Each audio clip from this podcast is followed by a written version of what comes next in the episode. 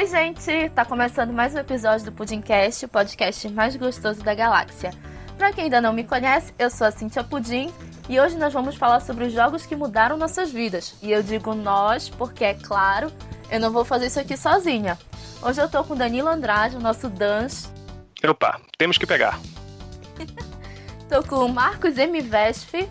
A guerra muda as pessoas. Nossa! Uh! Nossa!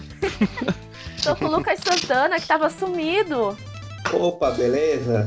E quem nunca ouviu aquele EA Game, to the game? é EA Sports, não é beleza? Não é EA Games? Confundi? Não Confundiu, é. cara. Então tem, tem os dois, tem os dois, mas tem problema não. É melhor eu voltar isso aqui? Não, deixa, deixa. Para. Sim, vai tudo. Também estamos com William Vulto. Jogando crono. E com Leandro Oliveira. Que saudade da Copa. tá sofrendo até agora. Que saudade do meu ex. A cozinha também, né, cara? Ah! É, saudade. Nossa! Nossa! Meu Deus. Padre. Pô, cara, pior que eu fiz essa piada aí nessa Copa. Primeiro que ela, ela Copa, tá ninguém pronta, tem Copa assim. em casa. Tá Não, ligado? então, mas- não dá, mano. É que. Não dá, é uma piada que não funciona direito. Ah, pra- Cara, pra mim ela é tá tão certo, ruim cara. que funciona. Eu, eu trabalho com reformas, aí eu, eu achei uma, uma foto exata. Deu quebrando uma meia parede pra fazer uma Copa. Aí eu falei, ah não, eu vou colocar. assim, acompanhando a abertura da Copa. Eu quero essa foto. Por favor, vamos Essa postar. é, é- é nível Casalbeck que enviou essa piada aqui. Aliás, o que é uma copa? Fiquei curiosa. Eu não sei qual a diferença. Ah, cara, é uma, é uma cozinha pequena, que só cabe uma banquetinha alta. Aí, além da copa, tem a cozinha? Não dá pra fazer tudo É. junto, não? É, essa é coisa de arquiteto que quer gourmetizar, você faz copa cozinha. Então, Copa é, é, aquela cozinha de empresa, que você só tem a cafeteira É. e micro-ondas. Qual- E esse é o CopaCast. É, o, pi- o pior CopaCast da A história. Copa- a gente não tá falando dos Copa é tipo tá uma cozinha, só que na cadeia. É. Mas voltando ao nosso episódio, vou logo avisar, daremos spoilers dos jogos, então ouça por sua conta e risco.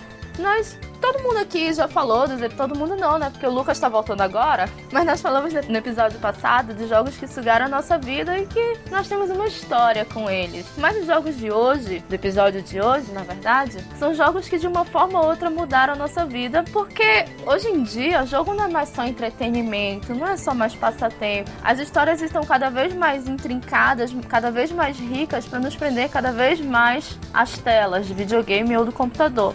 No meu caso, o primeiro jogo que eu separei para falar foi um jogo que me deixou pregada no computador por dois dias inteiros. Tá, inteiros não, mas umas seis horas por dia direto, chamado The Cat Lady. Vocês conhecem? Desconheço. Nunca ouvi falar. Nunca ouvi Não, falar. é. Também nunca Não ouvi falar. conheço também. Que tipo de fazendinha é essa?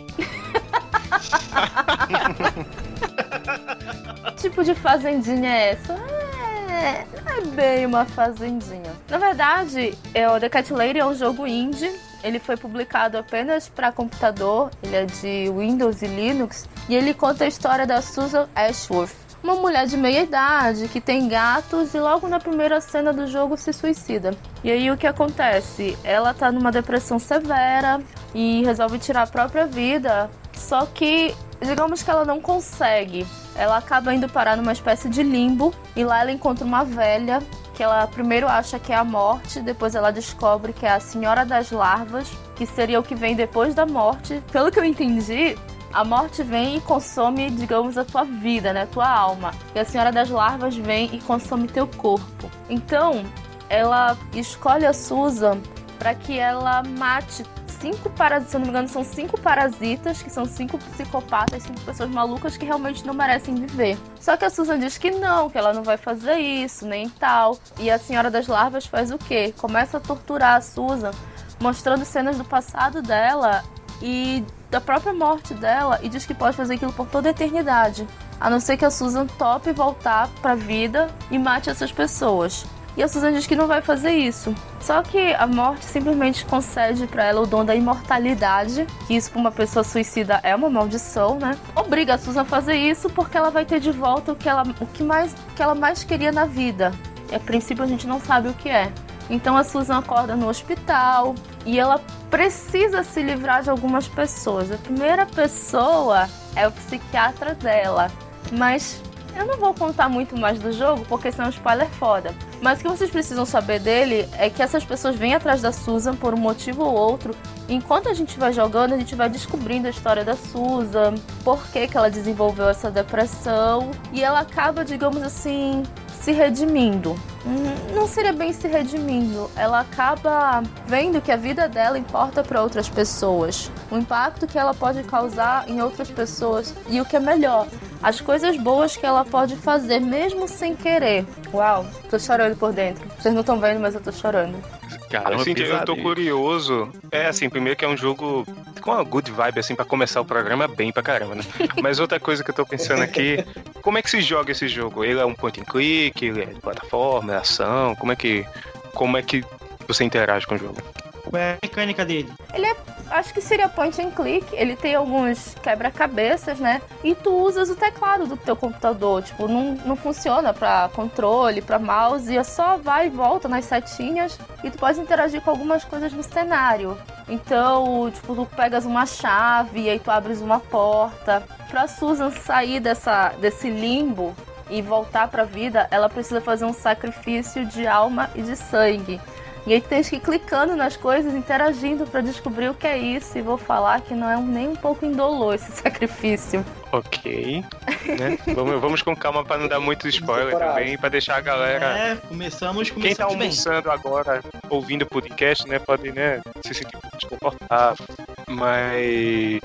Ele, de que ano é esse jogo, Cintia? Tipo, é novo? Tu jogou quando tu é muito nova ou foi recente? Esse jogo é de 2012, mas eu só fui conhecê-lo no ano passado, graças a uma promoção da Steam. Eu tava vendo lá os jogos, jogos que estavam em promoção, e eu gosto muito de jogo indie. Quanto mais história o jogo tiver, para mim, melhor. E aí esse jogo, apesar de não ter um gráfico bonito, me chamou a atenção. Mas uhum. ele me chamou a atenção porque eu tava num momento muito delicado da minha vida. É uma coisa que poucas pessoas sabem, é que eu enfrentei uma depressão severa no ano passado. E assim, na minha pior fase, eu acabei jogando isso. Inclusive, meu marido disse que não era para jogar, porque se eu já tava triste, ver aquilo e tal, ia piorar, mas não, por incrível é, que pareça. Podia ser um gatilho, né? Podia ser um gatilho. Mas por incrível que pareça, talvez pela, pela minha ânsia em terminar o jogo, ele é dividido em sete capítulos, e eu tenho jogado em dois dias, ele acabou me mostrando que tu podes fazer diferença na vida das pessoas. Assim, a gente tem que parar de pensar de forma egoísta. Por mais que a gente ache que a gente tá sozinho no mundo, a gente não vai interferir em nada, a gente pode fazer sempre alguma coisa pelo outro. Seja ajudar uma pessoa com câncer, seja matar um pedófilo. Droga, eu tô dando spoiler do jogo, desculpa, gente. Mas vocês vão ter que jogar para descobrir quem são essas pessoas. E aí, eu, me, eu confesso que eu me identifiquei muito com a Susan no início. Por causa dos gatos, depressão e tudo mais. Mas a, apesar da Susan ter esse dom da imortalidade e de ter que eliminar esses parasitas, ela não é vista como uma heroína, digamos assim. Não um jogo de super-heróis. Muito pelo contrário. A atmosfera do jogo é super sombria. O gráfico dele parece um rascunho mal feito. É um negócio. Não é agradável agradável. Tipo assim, eu gosto dos efeitos dele, da luz e sombra e tudo mais, mas o desenho não é algo agradável. É algo que te deixa mesmo naquela vibe depressiva. A trilha sonora é muito boa. É, se eu não me engano, é um cara só que fez a trilha toda. Inclusive tá no Spotify, quem quiser ouvir. Eu super recomendo esse jogo, mas assim, com moderação. Na próxima Steam Sale ele deve estar em promoção, fiquem ligados. Caralho, o, o jogo é basicamente preto, branco e vermelho, né? Do sangue das. Hum. É uma arte interessante, bonita, mas um pouco desconfortável, para dizer o mínimo, né? Um pouco. É, eu, eu dei uma olhada aqui também, não, não é o tipo de jogo que eu compraria. mas é engraçado, ele é super, ele é super bem criticado, ele tem notas altas na Metacritic, no GameSpot, mas é um jogo relativamente desconhecido. Mas quem joga, quem gosta, gosta muito. Uhum. É, é, é eu achei, achei bem interessante a proposta e tal, a, a, a arte, o tipo de arte do jogo e tal, tipo de design de, do, é design, né? Design de produção do jogo e tudo. Mas definitivamente não é um jogo que me atrairia. Que, e pela sinopse, pela descrição que você deu aí sobre o jogo, aí me desencorajou mais ainda de, de jogá-lo. Desculpa. É, não que a sinopse é, você tenha descrito mal, né, o jogo. Mas é que é, ele eu acho pesado, mano. É meio que angustiante o negócio. É, ele, ele não é um jogo que te dá susto, apesar de ser bem sombrio, mas tu ficas assim o tempo todo apreensivo. Principalmente depois do primeiro. Uhum. Eu não vou dizer que tem um susto nele, mas acontece uma coisa inesperada. Assim, depois disso, tu fica apreensivo. Mas ele tem quebra-cabeça, ele tem point and click, tens que adivinhar às vezes o que tu tens que fazer. É muito louco. Enquanto eu tava jogando, eu cheguei a mandar para vocês um desenho, né, de um coração. É uma arte estranha. Sabe o que parece? Parece coisa do Lynch. É. Olhando a arte, sei lá, é um tipo, é um estilo de arte que me agrada muito. Que é muito fora da caixinha, mundo colorido. É algo muito diferente. Só que a descrição do jogo, da história que você fez, sei lá, não é a parada que eu jogaria, não. Parece um jogo muito, muito cabeça. É. Separei um pedacinho da, da sinopse dele na Wikipedia pra ler aqui. Tá em inglês, então vou fazer aquela tradução simultânea para vocês, né? O jogo lida com temas maduros, como depressão, suicídio, assassinato e câncer mas também provê momentos de humor e esperança jogo pra família, né?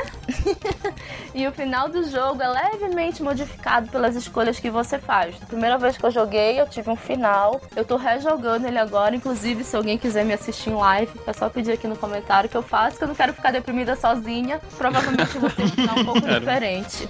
Vamos falar, já que a gente tá falando de coisas preto e brancas e vermelhas e macabras, vamos falar de cores, vamos falar de coisas bacanas e good vibes e, né? Coisa mais feliz, uma coisa mais é, puxar pra cima. É, jogos que mudaram a vida, marcaram a vida, eu vou ter que puxar coisas mais nostálgicas, né? Pelo menos para mim, assim, momentos que me formaram como jogador e tal. O jogo que eu trouxe aqui, acho que todo mundo já jogou, já ouviu falar. Assim, a marca e o produto, os personagens, todo mundo conhece. Não sei se todo mundo jogou os jogos, mas o jogo que eu vou trazer aqui é os jogos do Pokémon, especificamente da série do começo, né? O Red e Blue e o Yellow também, que veio ali de tabela, né?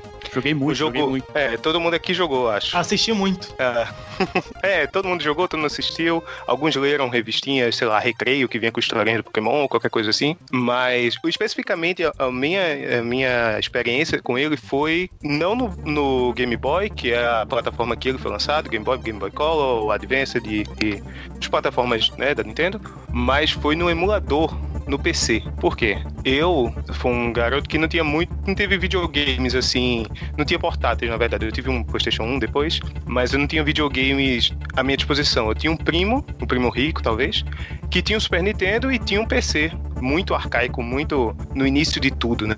E no princípio havia um PC. E uhum. nesse PC mal rodava qualquer coisa, sabe? Tipo aquele pinball, o Space Cadet que vinha junto no Windows XP rodava mais ou menos, né? E a música travava e tal, não sei se era placa de som, uma parada dessa. E eu, a minha experiência com o Pokémon foi baixar um emulador, descobri o que é emulador na verdade, descobri que tem um jogo do desenho que eu tô vendo na TV e baixar o emulador do as ROMs do Red and Blue, que é um jogo que foi lançado, se não me engano, em 98 no Japão para o Game Boy Game Boy Color.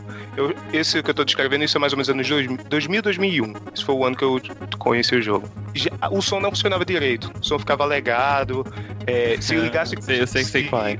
Se você ligasse com o som, ficava travado. Então o que, que a gente fazia? Abria o Windows Media Player, botava lá qualquer música, qualquer música que a gente tinha de CDs e tal, e jogava Pokémon. Então eu tenho na minha cabeça, é uma associação que só eu tenho, talvez, que é o acústico MTV do Charlie Brown Jr. com Pokémon, sabe? Ou tipo, coisa, músicas aleatórias brasileiras com Pokémon. É tipo uma coisa muito específica, porque a gente não tinha o som do jogo, não tinha, sei lá, eu esqueci o nome da cidade agora, que tem aquela música bizarra, ou todas as.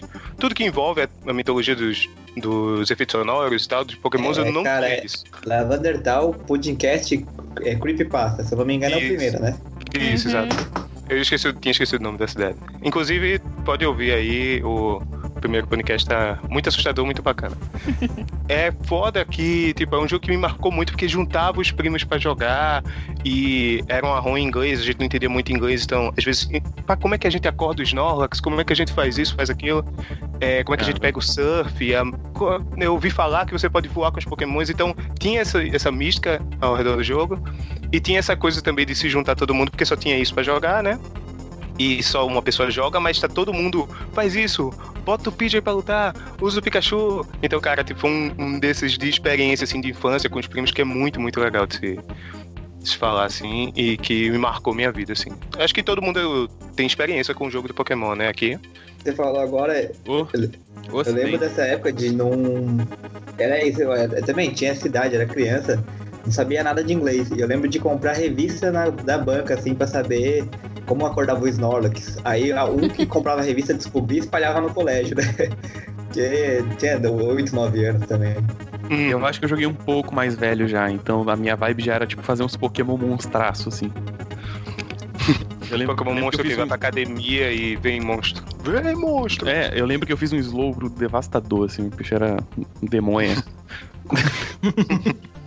É, a gente na época não era muito power gamer, né? Assim, de tipo, vou pegar level máximo e todos os pokémons. Era mais, vamos evoluir na história, vamos, tipo, encontrar o pokémon. Tipo, caramba, um Abra, mas toda vez que a gente tenta capturar, ele se teleporta. Como a gente faz para capturar ele? Essas coisas assim, que era muito. E já que era um.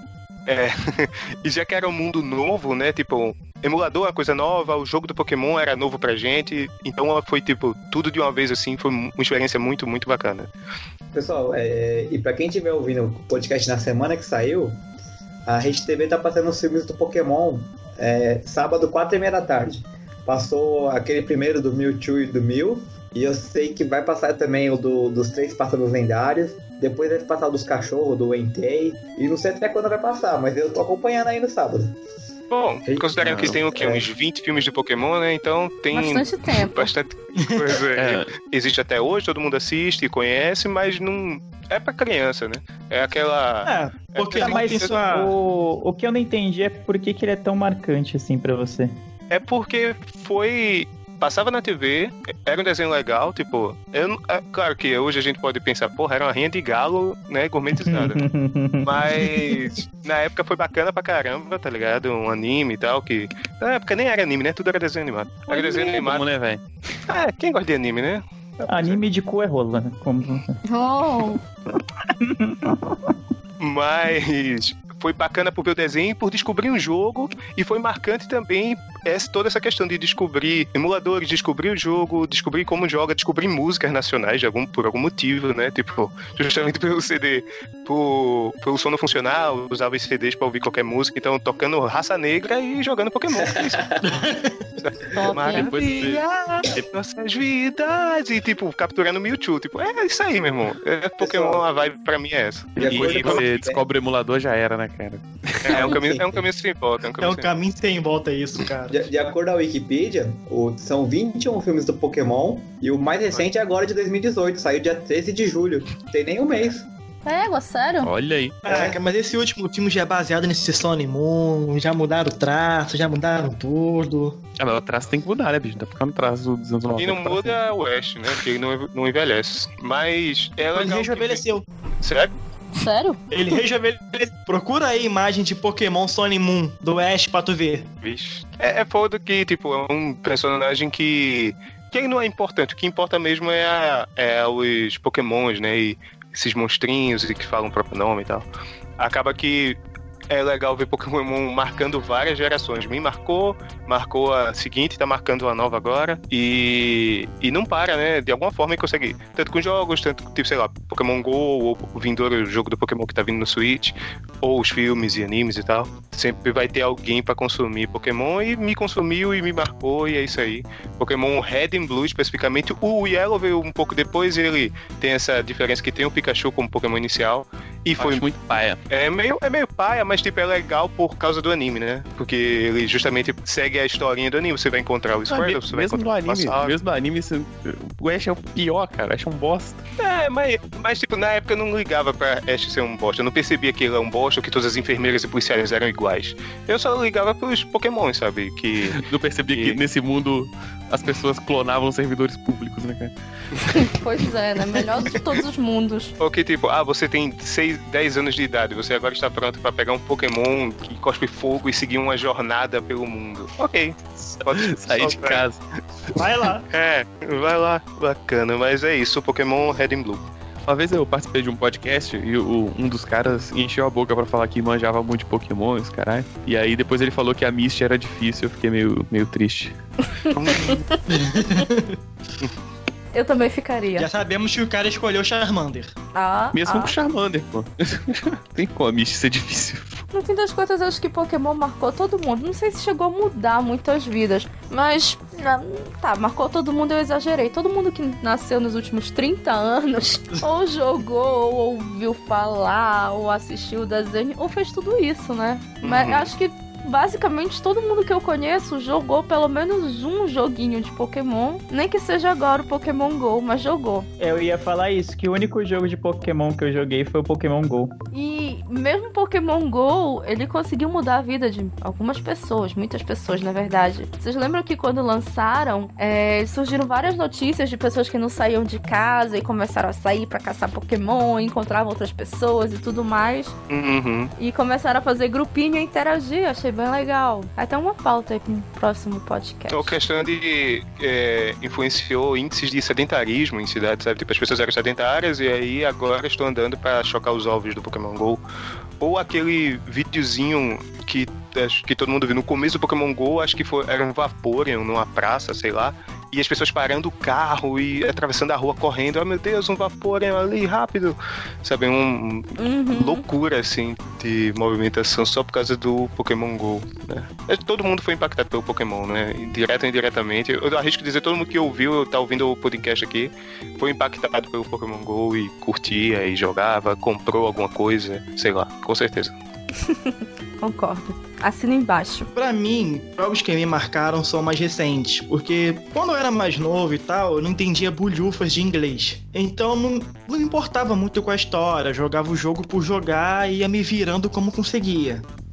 Tipo eu com a minha vida. O jogo que me marcou mesmo, um dos que me marcaram, foi o Halo 4. Né, ele foi produzido pela. Foi o primeiro jogo produzido pela 343 pro Xbox 360 em 2012 e dava continuidade à história da Halo que foi feito pela Bungie. No final da trilogia, a humanidade tinha entrado em paz com as raças alienígenas, derrotado o grande inimigo e aparentemente estava tudo em paz. Nesse quarto filme surge uma nova ameaça. É, isso, nesse quarto jogo. É que pra mim a história é tão grande que eu vejo como um filme. Porra. Sim, nesse quarto jogo, cara, a, a, a, história de Halo é foda. Eu acho que, tipo, o God of War também é. Você, você joga, mas é quase um filme, né? Uncharted é, também é assim. Sim, mas o, o, o acho o Halo quase um filme porque, assim, ele. para você realmente pegar toda a história, você tem que passar por um universo tão grande que vira uma coisa muito universal. E nesse quarto, nesse quarto jogo, surgiu esse inimigo do passado. O personagem principal, Master Chief, que estava até então congelado, ele é descongelado pela inteligência artificial que ele é a Cortana. Só que nesse jogo já começa diferente porque a Cortana começa já falando que ela está velha, que ela está começando a falhar e que dali a pouco tempo ela vai morrer, porque todas as inteligências artificiais do nível dela têm uma data de validade. Dali para lá ela já acumulou tanta informação que ela não consegue mais processar e morre. Isso é coisa e de programador passa... irresponsável, só queria dizer isso. na, na história é colocado uma limitação física mesmo. É questão nem de programação, ela é de, da técnica hardware mesmo. Impossibilita que ela evolua mais de 7 anos. Além de ser uma forma de segurança para nenhuma IA se tornar onipotente ou algo do tipo. Nesse quarto jogo, você passa ele praticamente todo procurando a pessoa que criou ela para impedir que ela morra. Só que no final do jogo, ela se sacrifica para poder salvar o personagem principal, para salvar o Master Chief. Isso aí foi um ela... foi? é de leve, meio pesado, mas assim, ela se sacrifica demonstrando que ela possuía por ele um carinho e uma amizade muito maior do que qualquer outro ser humano tinha demonstrado por ele em toda a vida dele. O único elo que o personagem principal tinha com o mundo era por ela. E ela sendo uma inteligência artificial, acabava sendo muito mais humana do que ele. Uhum. E me impactou muito porque eu jogo Halo desde 2006, mais ou menos, que era quando foi eu ganhei o computador, comecei a me interessar por jogos de tiro e a entender um pouco melhor a história dos jogos em si. E esse jogo, 2012, eu joguei ele assim, que aí eu assim no logo no lançamento. E foi seis anos deu jogando, acompanhando a história, lendo quadrinho, vendo anime, lendo livro, consumindo tudo do universo Halo e me afeiçoando muito a Cortana e de repente saber que a personagem morreu. Cara, eu fiquei com vontade de jogar, mas aí tu falaste isso. Fiquei na merda agora. Assim, me impactou exatamente por isso. Eu me identifiquei tanto Tiff. Que eu falei, cara, porra, eu, como jogador, entendo muito. Eu consegui entender muito o que ele tá tinha enquanto personagem. Então, porra, sei lá, foi assim, uma das primeiras mortes em jogos de personagem que eu realmente senti. Que eu realmente fiquei um tempo na bad porque a personagem tinha falecido. Eu, eu vou te dizer, sim, Marcos, eu tava vendo. Eu, eu tenho Xbox, eu tava jogando. Joguei um pouco do Gears e tal. O Halo sempre é aquela série que sempre quis jogar, né? E no Xbox One tem, a, tem uma collection que tem acho que todos do 1 ao 4, pelo menos. Isso. É, mas acho que tu é o primeiro que eu escuto, assim, que gosta da série, lê os livros, os quadrinhos, porque realmente Halo tem muita coisa, tem spin-offs, o Halo Reach, Não, o tem um universo, Tem um universo gigantesco, Halo é uhum. grande pra caraca. Mas que elogia especificamente o quarto, assim. Para mim, o melhor Halo que tem realmente é o Halo 3, porque ele vem fechando toda a primeira trilogia, amarrando todas as pontas soltas e deixando tudo bonitinho. Muita gente reclama muito do 4, porque é o primeiro jogo da 343, então mudou completamente o estúdio, o foco da história, o ritmo da história mudou completamente. Hum. Sabe assim, o Halo tava um produto muito bem amarrado, muito bem fechado. Quando você tenta acrescentar coisa nisso, o pessoal estranha, entendeu? É coisa assim, você a Mona Lisa já tá pronta. Você não vai adicionar algo nela agora. Então muita gente pegou birra com o Halo 4 por causa disso. Só que em termos de história, eu acho a história dele muito boa, hum. entendeu? Principalmente porque ele acaba sendo um outro jogo de início. Você não pode comparar ele com Halo 3. Você tem que comparar ele com Halo 1, porque ele é um jogo que vem abrir um arco, mais um, um, uma nova, um novo capítulo na história, vamos dizer assim, entendeu? E acho que vale muito a pena jogar. É, agora eu vou começar a jogar esse mês, Halo. Pronto, me convenceste. vou deixar minha fazendinha. Ó, oh, mas nessa linha de, de mortes marcantes, lembrei da, do Final Fantasy VII, cara. A morte da Ares é bem bad vibe também, assim. Cara, eu nunca cheguei na parte da morte dela. Boa, Inclusive, eu nem sabia que ela morria, né? Ah, na metade do jogo, é gente. É impossível viver na internet sem, é sem saber que ela morre, mas nunca cheguei nem nessa parte. Cara, o, o, jogo que mudou minha vida foi a série Tony Hawk. Não, nenhum jogo específico. O que eu mais joguei foi American Wasteland. Só quem é muito fã vai lembrar. Mas a série, assim, no geral, joguei ela desde o começo, do primeiro em 99. Ela foi só. Ela teve um ápice ali pra 2003, 2004. Depois foi só ladeira abaixo. O, o, jogo mais recente, 2015, é, é muito fraco. E, mas, assim, eu gosto. Por que, que ela mudou minha vida? Porque Tony Hawk me apresentou o skate. E, nossa, eu lembro que eu era um garoto jogando. Aí eu, um dia falei, mãe, eu quero um skate. E isso é algo que me acompanha até hoje. Eu fui skatista há muito tempo, acho que eu nunca vou deixar de ser. É claro que eu não ando mais todo dia, todo final de semana, mas é algo que eu gosto muito. Sempre tenho muito amigo, sempre dá uma volta. E se, se, eu não tivesse, sabe, alguém não tivesse me passado o controle no Play 1 e falado, pô, olha esse joguinho aqui, eu nunca, acho que eu nunca ia ter um, um encontro assim com o skate. É difícil dizer, né? Mas foi, foi o que me chamou a atenção. Top. Eu tenho que falar a história, né? Tony Hawk tem história? Que história tem? Tony Hawk tem história. Tony Hawk andando de skate ao redor do mundo. Não, não, os primeiros não tem. Os primeiros é, são fases, missões, pula ali, pega, pega os itens e, e vai.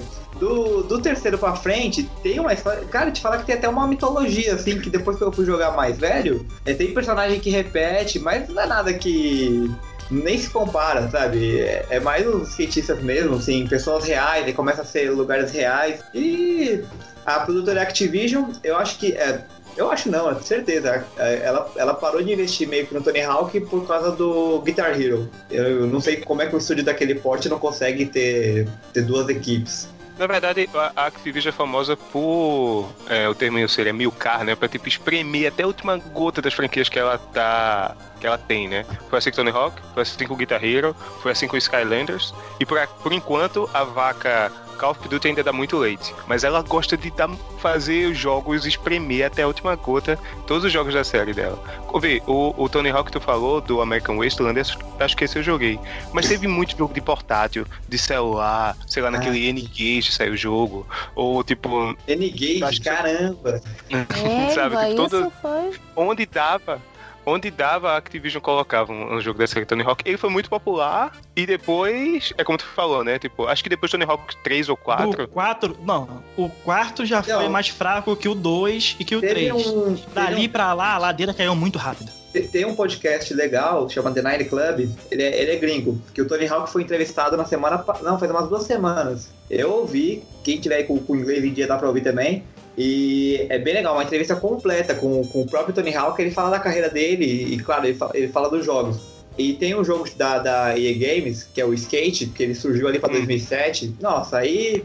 Sim, é que o Tony Hawk é um jogo de skate para quem não é skatista. E o skate é um jogo para quem é skatista. É, é outra mecânica, é completamente realista. Só que Traduzindo, o... Act é. Activision fazendo um arcade e a EA fazendo um simulador para variar. Exato. Exato. Hum. E tem, tem, um Tony Hawk também, se eu não me engano, ali pra 2009, 2010, que ele, é, ele vinha com uma, um skatinho, tipo uma guitarra, tipo a guitarra do Guitar Hero. Sabe aquele jogo de snowboard que tem todo o bife infantil? Todo mundo já viu Ah, isso. sei, sei, sei. Sei qual é. O que a gente tá falando? Era, era um Tony Hawk naquele estilo, só que também flopou de um jeito, meu Deus do céu, porque o jogo é, era ruim. Não, não adianta é que ter um pra variar, pra variar, a Activision tava achando que é, Tony Hawk era guitarreiro pra poder ficar vendendo tanto, vendendo shape, fazendo essa vendinha casada é, deles. Exato. Hum. Mas, e, cara, no momento, só quero dizer, quando tu falou que veio com um skatinho, eu pensava que era um skate de dedo. Já ah. com medo, né? Tipo, aquela... Cara, se fosse de a chance de ser melhor, hein? Se fosse de dedo, podia ter sido bom. é, se já acertasse ah, cara, no time. Eu, eu, eu, é um negócio que eu não, não, vejo na geração de hoje, que uma coisa que eu vivi bastante ali no começo dos anos 2000, que era essa geração radical, que era jogo de Tony Hawk, é, Rocket Power, X Games. Isso é, tava muito alto. Nescau, Nescau cereal, né? É, Nescau cereal, sempre Tudo tinha. Tudo era o cereal radical, né? É, é, acho que passou a época do boné de lado e andar de skate, né? Não sei. Figurinha com tipo, tatuagem. Nada, cara. Eu, eu, eu, skate agora é esporte olímpico. Daqui a pouco vai voltar com tudo aí, vocês vão ver. É. Deixou de ser essa coisa de esporte, uma coisa de rua, né? Ou algo assim. É, gourmetizaram. Deu uma é, gourmetizada. Tipo isso. Mas, mas às, vezes eu, eu, às vezes eu paro pra pensar se, se eu não tivesse jogado Tony Hawk, cara, minha vida seria bem diferente. Porque eu fiz muito amigo andando de skate, fui pra muito lugar. E é, é, é doido, né, de pensar essas coisas. É, bacana. Um efeito borboleta, né? Exato. Skatista. borboleta skatista. Ah, e claro, eu ouvi a Charlie Brown também. Ah, tem que ouvir, né? ah! Você vê que vocês gostam eu de ia estranhar se você falasse que eu ouvia Raça Negra, pô. Raça, raça Negra era, era no churrasco domingo. Inclusive até hoje. E o resto né? da semana era o Charlie. Pô, o jogo que eu trouxe aqui é o Mortal Kombat 1, primeirão de todos, classiqueira, é, arrancação de cabeça Eita. e fatalities. Fatalities com, com muitas partes a mais de corpo caindo no chão, né? Não sei se vocês lembram. Sim. Mas eu trouxe o jogo porque esse jogo que me, me inseriu no mundo do fliperama, cara. Eu ia, eu ia junto com meu irmão, né? E aí ele me ensinou lá a dar Hadouken com Sub-Zero. e aí eu tinha o quê? Uns 6 anos de idade? Não sei se, se, vocês sabem, mas nos anos 90, os fliperamas eles tinham um cinzeiro acoplado no fliperama, assim. Caralho. Tá Quando sua mãe falava assim, ô, oh, fliperama é lugar de marginal, não vai lá não. Era verdade. Corta tá com o William falando que frequentava o local. Eu frequentava, e eu tinha uns 6 anos de idade. ok. Pequeno infrator. Então, assim, né? então acho que aí foi o começo da minha vida muito louca de gamer desgraçado, assim. Marginal, e, inclusive, né? teve um. Cara, teve eu um achei que você ia falar que aí começou a tua vida de marginal, cara. eu pensei que ia ser a minha um vida de delinquente também. juvenil. Minha vida de delinquência juvenil. Não, mas essa história é interessante. Por exemplo, no, quando eu tava na oitava série, eu reprovei por falta na escola. Porque eu não aparecia na escola. Ah. E fliperama tem. E fliperama tem tudo a ver com isso, tá ligado? Cara, por falta dá de parabéns, hein? não, por falta tinha é professor foda. que não sabia, tinha professor que não sabia quem eu era, tá ligado? Caraca.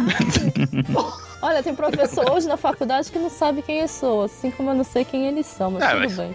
Mas facu- faculdade faz parte, assim. Faculdade você vai se você É, quiser. reprovar entendeu? por falta até é, mas na no oitava série é foda. Eu lembro na época da fliperama diziam isso também. Tinha também reprovação por falta na minha escola. E dizia que duas coisas que o diabo inventou: o fliperama e a reprovação por falta, tá ligado? Duas coisas que andam juntas. né? outra, né? Exatamente, cara. Então, Mortal Kombat foi meu primeiro jogo de luta que eu joguei no fliperama. Foi lá que eu aprendi a dar Hadouken, apesar de ser um contrassenso, já que, né? É, exatamente. Você pensa dizer, em dar Hadouken Hadouken é com Ryu. Exato. Mas, mas o, o, o poder do Sub-Zero é com Hadouken, né? O Mortal Kombat ele tem vários, dois pra trás, dois pra frente, sabe? Mas Uhum. o, o Sub-Zero é Hadoukenzão. E aí é isso, cara. Começou minha vida de drogas pesadas e E outros jogos ruins, né? o, o Mortal É muito Kombat. doido, né? Tipo, tu tinha seis anos, ia pra um lugar que pessoas que fumavam e bebiam frequentavam pra jogar um jogo maior de 18 anos. E tipo, ok, isso era comum. Anos 90, Anos 90, Brasil, cara. Anos 90 vale tudo, mano. Saudade, hein? Chegava com Moro família num bairro de periferia, de uma cidade periférica de Vitória, que é a capital de um estado que ninguém nem lembra que existe. Tá ligado? então, bicho, aqui não tinha lei não, irmão. Uma cidade periférica de um estado periférico. É, exatamente. Aqui, aqui não tinha lei não, aqui era vida locais. então é isso aí, Mortal Kombat aí, jogo foda. Mas não sabia da Fatality, é uma pena. Só aprendi mais velho. Toca a música triste.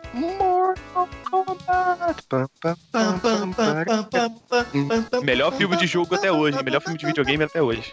Pam, Nossa. É porque é muito. É tão tosco que é legal, né? Mas. Não, não, não, não, não. O primeiro filme do Mortal não foi tosco, não. Pô, foda. Galera, Não galera, foi tosco, galera. não. Não foi tosco, não. Vocês estão Galera, fugindo galera. da pauta. É, sim, sim, sim. Vamos lá. Próximo. Então não sei bem por onde começar, porque falaram que os dois jogos que eu escolhi foram cópias de jogos escolhidos por outros integrantes aqui, o que é uma grande calúnia, obviamente. O famoso Mas o copia primeiro- só não faz igual, né? Exato. Mas no caso eu fiz igual, né? Já começou errado.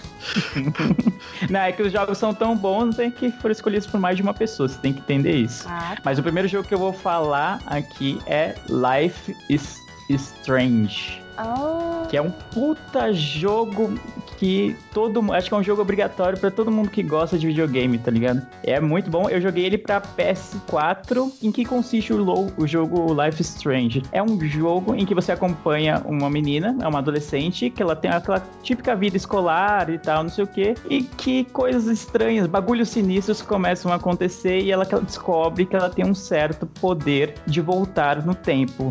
A, a alguma cena, algum acontecimento do passado dela pra tentar mudar o que aconteceu. E ela descobre isso de uma maneira um pouco traumática, que eu não preciso falar qual é, e ela quer que esse trauma se desfaça, então ela vai tentando refazer. Só que, como um bom e velho filme, filme não, né? Jogo de, de viagem no tempo, toda vez que ela vai tentar consertar aquilo que deu errado, outras coisas vão dando errado, e assim ela vai tentando consertar e vai escalonando numa grande bola de neve. Mas é isso, eu acho que até a Cintia, como ela também escolheu, depois de mim, é claro, Hã? o jogo, pode comentar então um pouco do, do que ela acha do jogo também. Então, né? Eu achei estranho que depois que eu escolhi Life is Strange, o Leandro também escolheu Life is Strange. Mas eu não falei nada.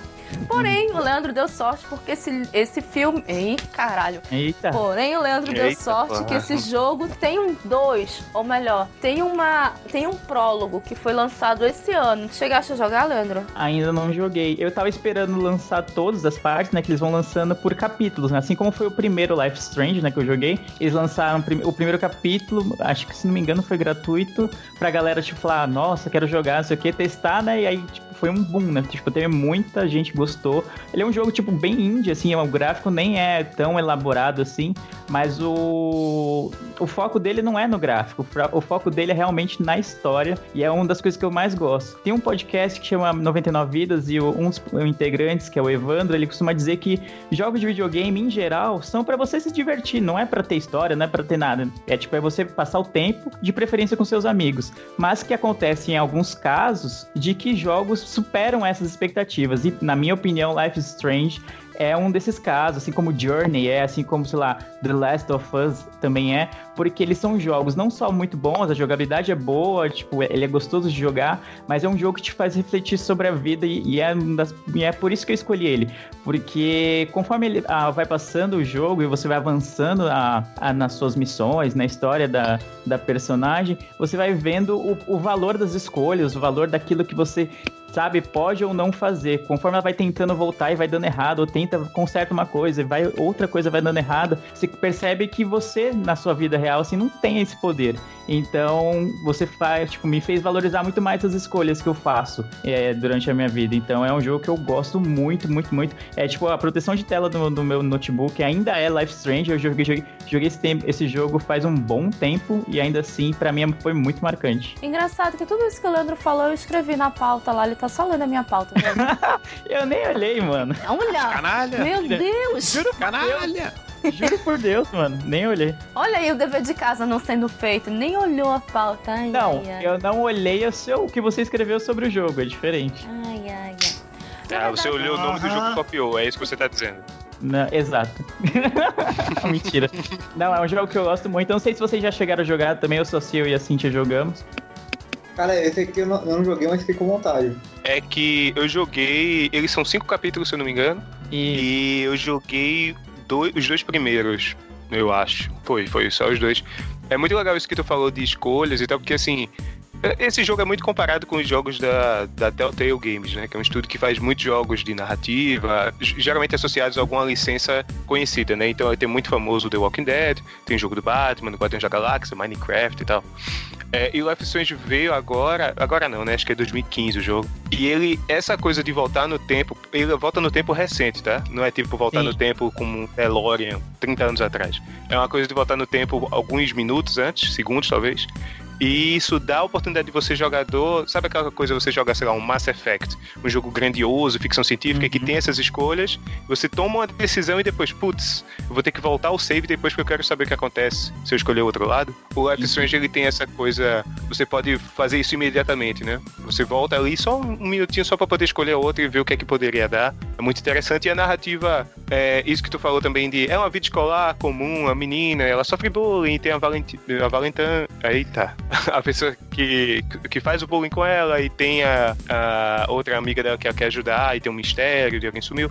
É uma- aquela coisa, pode parecer clichê e batida, mas é muito bem escrito, cara. Tipo, é uma coisa que você se identifica com os personagens e você quer saber mais sobre a vida deles e, e tem muito essa coisa de um cenário que a- o ponto do objetivo tá lá no fim do corredor. Mas ao longo do corredor tem mural com texto, tem fotografias do cenário, tem outros personagens pra conversar. É um mundo muito rico dentro desse escopo dele de colégio que torna o jogo muito mais imersivo e interessante, assim. Eu só joguei dois capítulos até hoje, mas eu quero terminar ele. E muita gente elogia. Tem um Before the Storm, que Cintia falou e que vai falar mais.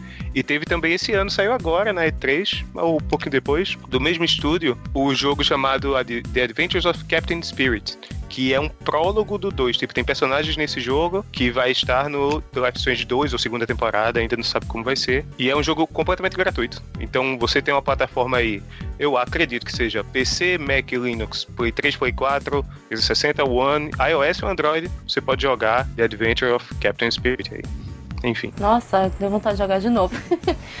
Então, o que que o Life is Strange mudou na minha vida? Ele e o Before the Storm. Digamos assim, quase a mesma coisa do Cat Lady, sabe? É ver que a gente faz diferença na vida do outro. É que a gente pode ajudar alguém, que a gente pode mudar as coisas, assim, coisas pequenas às vezes. Às vezes a gente pode ser só aquele ombro amigo para pessoa que tá precisando. Às vezes a gente precisa de um ombro amigo. Então, deixando de lado a ideia de que videogame é entretenimento, videogame é mais do que isso. Hoje em dia, ou pelo menos os jogos que eu gosto, que são um negócio mais indie, mais coloca um monóculo e tudo mais, eu acho que ele me tornou uma pessoa melhor eu acabei sendo absorvida pelo jogo, acabei entrando mesmo naquele universo e muitas vezes eu me pus no lugar de quase todos os personagens de lá, menos aquela Vitória, aquela safada. Mas é muito interessante analisar como ela ia construindo as relações dela e trazer isso um pouco pra vida é interessante. Ver, ah, se eu fizesse assim, se eu fizesse assado. Infelizmente, na vida a gente não tem como saber, né? O que aconteceria se a gente tomasse uma ação ou outra. Mas até hoje eu brigo com, com alguns amigos meus que jogaram. Quando a gente faz alguma pergunta assim,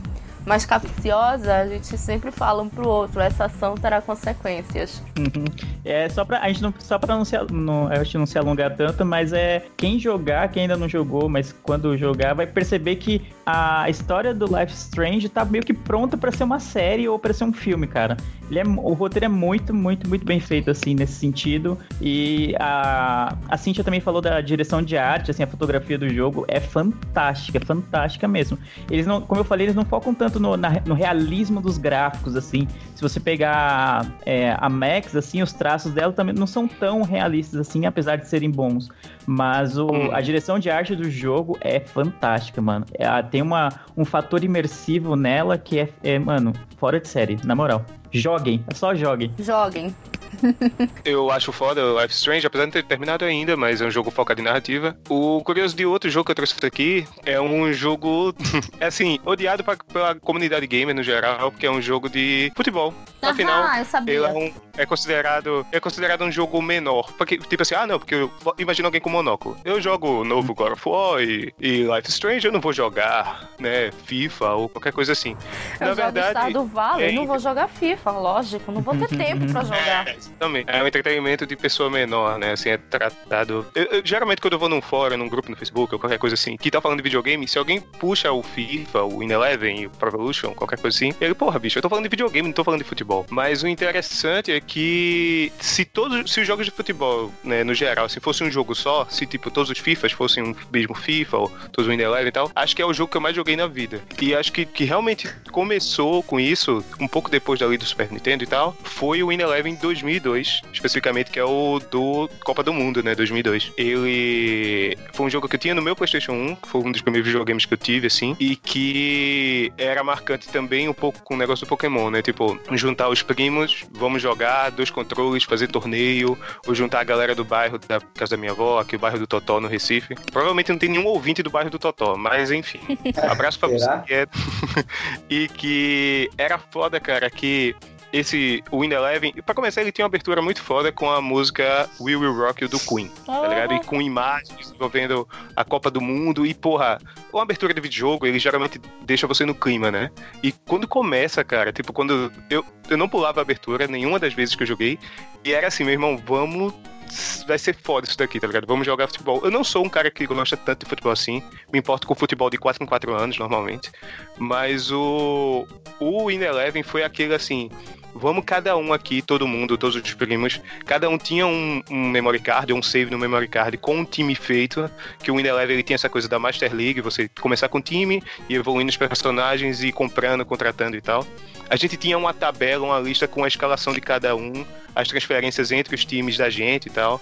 É, ninguém podia ter um jogador duplicado, ninguém podia ter duas vezes o Ronaldinho Gaúcho, porque afinal eu tenho ele e você não pode ter.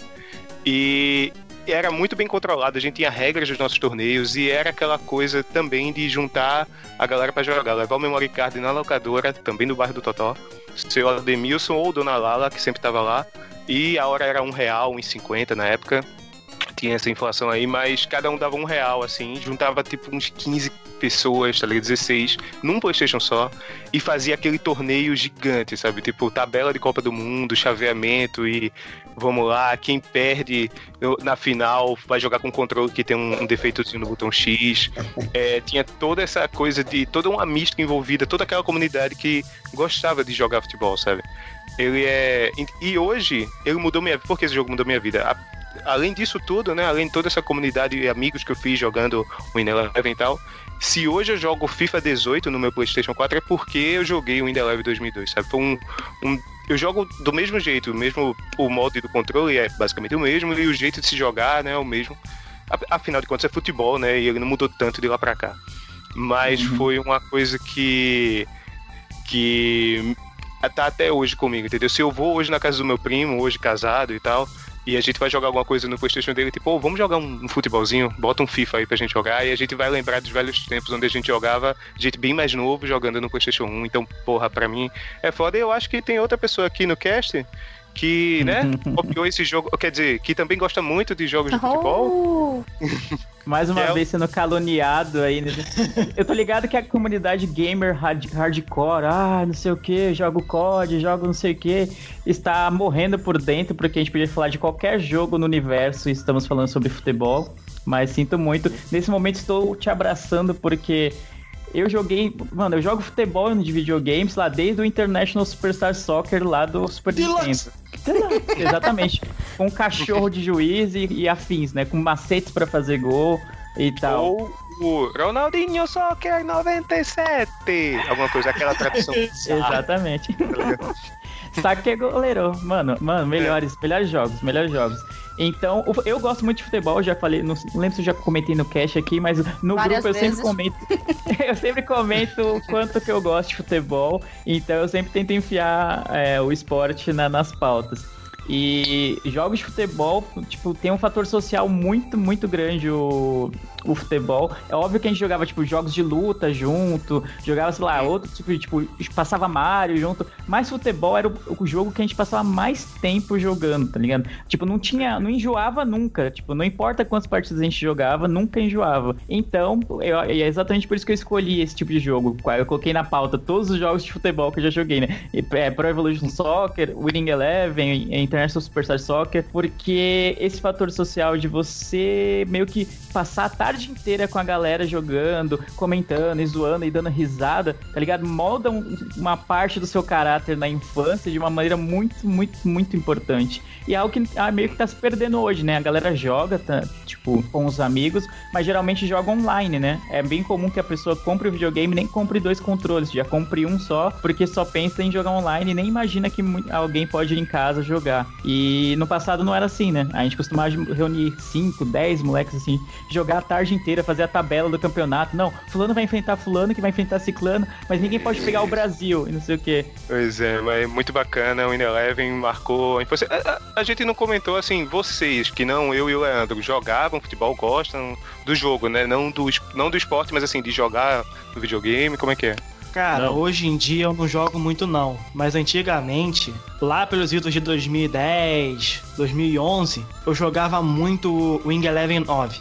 A gente pegava assim, meus primos a gente pegava, reunia final de semana, pegava aí, ah, sábado. Vinha todo mundo aqui pra casa, primos, amigos, reunia umas 20 cabeças, chegava aqui em casa 10 da noite. A gente botava o torneio mais longo, virava a noite, jogando até o dia seguinte, 9 da manhã, jogando direto. Aí pegava, às vezes, 3 da manhã, fazia um rateio, todo mundo dava 5, 10 reais, e um grupo aí do pessoal que geralmente já era mais velho, 20, 22, ia 3 da manhã num Habibs comprar esfirra pra poder lanchar no meio da madrugada jogando Wing Eleven direto. Eu joguei muito assim. Ah, mas é o único jeito de jogar é assim, mano.